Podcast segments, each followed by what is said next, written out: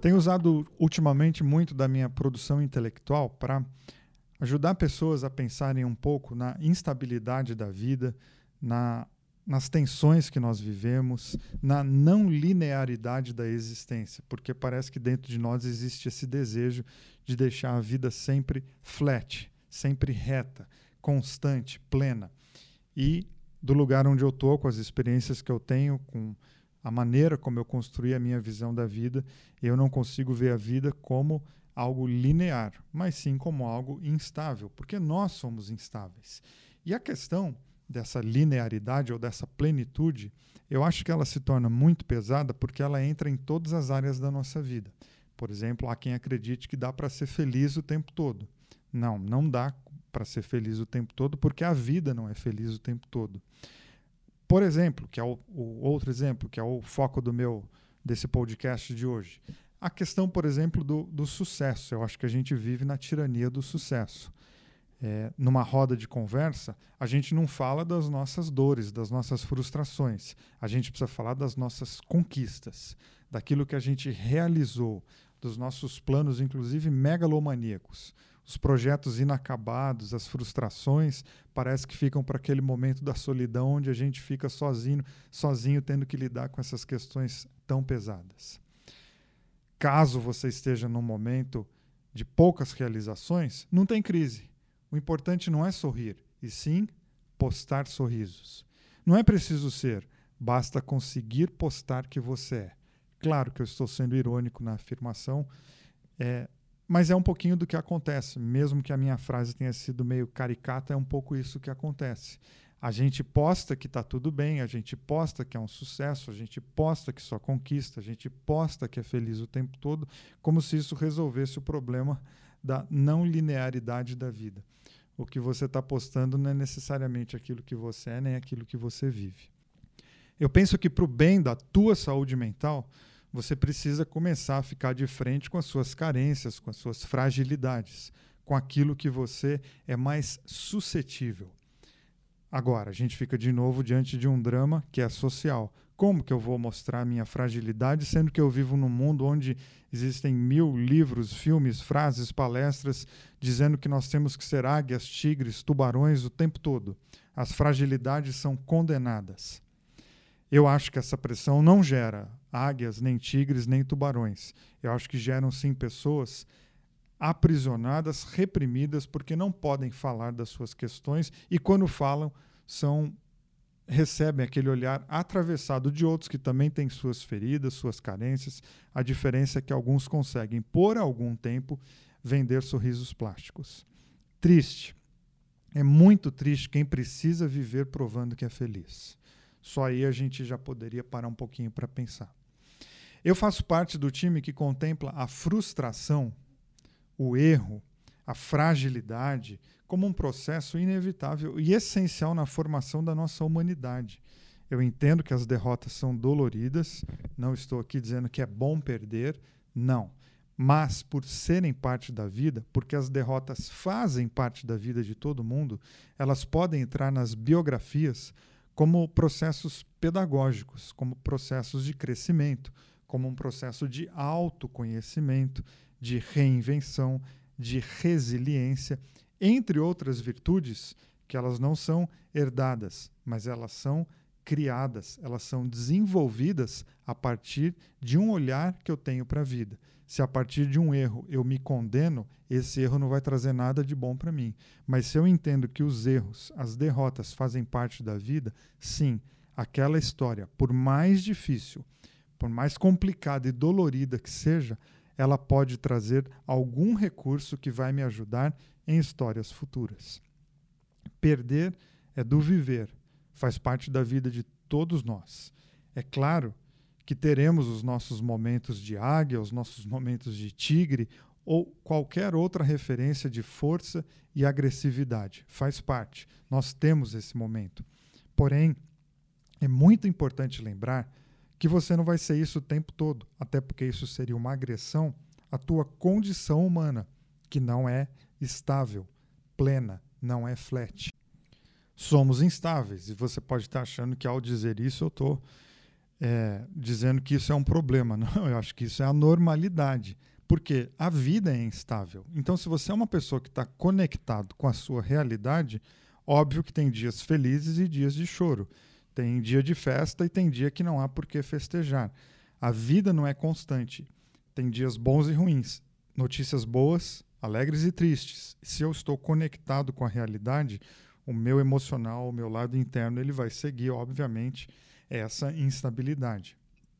Fora isso, pensando nessa nessa lógica do sucesso pleno, de uma produtividade constante, é muito importante a gente lembrar que nada frutifica sempre. É muito difícil a gente lidar com isso também, porque a gente tem essa obrigação de sempre produzir, de sempre ter alguma super ideia. A gente tem que ser criativo o tempo todo. Mas esse é um ensinamento muito importante, muito rico da própria agricultura, da própria natureza. Nada dá fruto o tempo todo. Existem estações e a gente precisa aprender a entender as nossas estações. A gente precisa aprender a ler o nosso momento, que aliás, inclusive, essa é uma das características da resiliência, você saber se ler, ter essa percepção de si mesmo, de si mesma. Mas voltando a, a, a essa pensamento a partir da agricultura. Por quê? Porque há períodos em que é o período da entre-safra, que é onde a gente para para cuidar da terra. Existe aí uma produtividade? Existe, mas ela não é vista aos olhos, né? ela não fica evidente. Por quê? Porque eu estou fazendo um momento de eu olhar para mim, de eu pensar dentro de mim, é, pensar nas minhas questões. Não, não estou fazendo nada para fora, eu estou fazendo para o lado de dentro. E eu preciso ter esses períodos onde eu olho para mim, a questão é que parar, se cuidar, ter um tempo para pensar em outras coisas, ter um tempo para pensar no seu sentido de vida, hoje parece que isso é perda de tempo, porque você não está produzindo, entre aspas, nada que seja evidente, nada que seja público. Mas entre safra é a possibilidade de você voltar a produzir, ou seja, a gente precisa inserir as pausas na nossa vida, a gente precisa ter tempo para pensar na gente mesmo, a gente precisa ter tempo para descansar, porque senão essa máquina pode entrar em colapso e uma hora ela não volta a produzir mais nada. Acredito que você já tenha escutado por aí uma frase que ficou bem famosa, com objetivos motivacionais, mas que eu acabo, eu penso que ela acaba tendo motivos que prejudicam muito o emocional, que é foguete não tem ré. Mais uma frase que é cunhada para motivar pessoas a entrarem nessa selva cruel onde as derrotas devem ficar escondidas, colocadas bem lá no fundo da alma, para assim você poder entrar nesse sistema cruel, que é o quê? Sorrir em público e se autodestruir na solidão. Você não pode rever, você não pode reconhecer, você não pode ressignificar, porque isso significa uma avaliação do que você já fez. Isso você teria que voltar. Está proibido. Por quê? porque foguete não tem ré.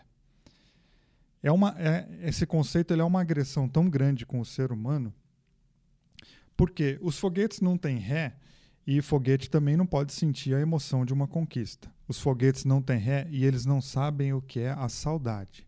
Os foguetes não têm ré e não se emocionam com os filhos entrando na faculdade. Foguete não tem ré, foguete não tem amor, nem frio na barriga de uma paixão, foguete não tem medo, nem tesão e foguete não tem absolutamente nada que tenha a ver com as nossas emoções. Foguete não tem ré. E sabe o que isso tem a ver com você? Nada. Absolutamente nada.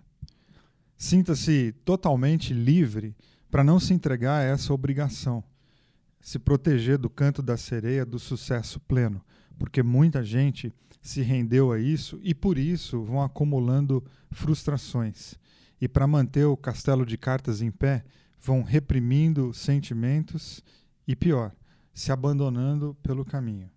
Quer dizer, em nome de manter esse discurso do sucesso pleno, a pessoa tem que ficar colocando coisas de lado, mas essas coisas que estão ficando de lado, elas são sérias, porque são coisas que você está sentindo e se proibindo de sentir como se isso fosse possível. Como você não pode se proibir de sentir, você se proíbe de se tratar.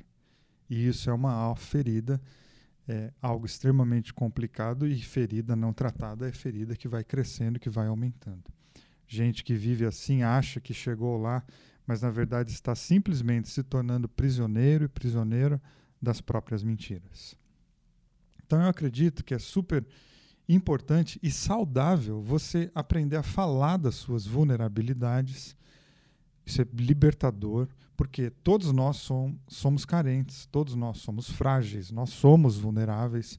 Mudam-se os aspectos, as características, mas dificuldades são encontradas em todas as pessoas.